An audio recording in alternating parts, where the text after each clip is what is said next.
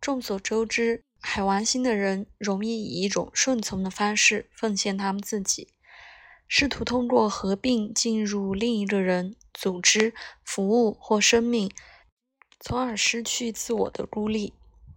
就像保罗·莱特在他的书《占星术运行》中指出的，木星分享了类似的倾向，可能让我们看到一个新的自由的感觉。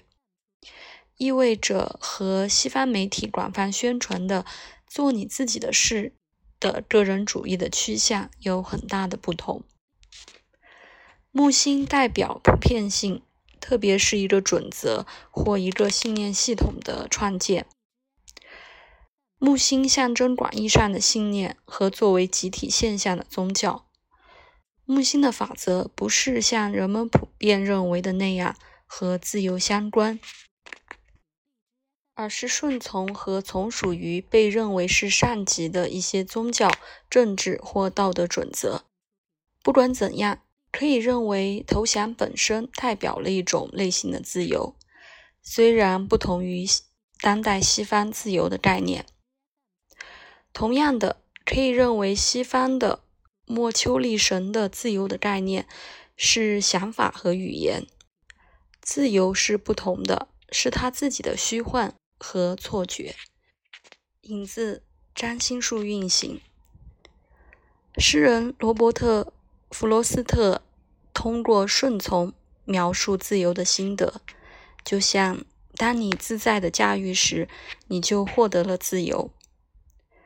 可能对我来说最惊讶的事是，当研究它的时候，木星就出现了。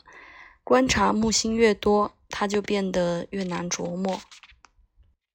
木星像海王星，不会也不能被狭义的理解和整齐有序的书逻辑的分析性思维压缩。事实上，所有可变的，也就是变动星座的守护星是很难琢磨的，甚至水星都会给你留下飘忽不定的印象。如果你曾经试图抓住水银。它不断的分开和跳的到处都是。总之，木星远没有我想象的那么简单，比我知道的更有动力。为了对比木星和海王星的性质，我们将在关注射手座和双鱼座上做到最好。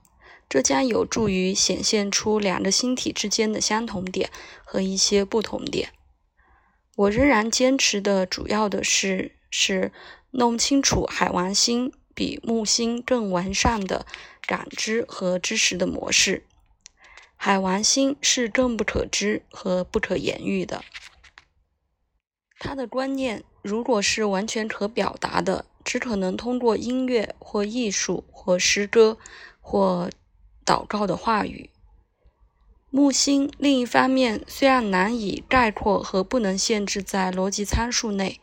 处理一些概念性的知识，包括哲学领域和更高的精神理论追求。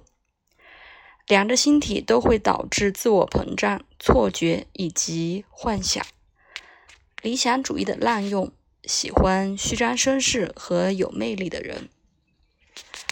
然而，木星的倾向是激励自我和个性的成长和扩张，或至少。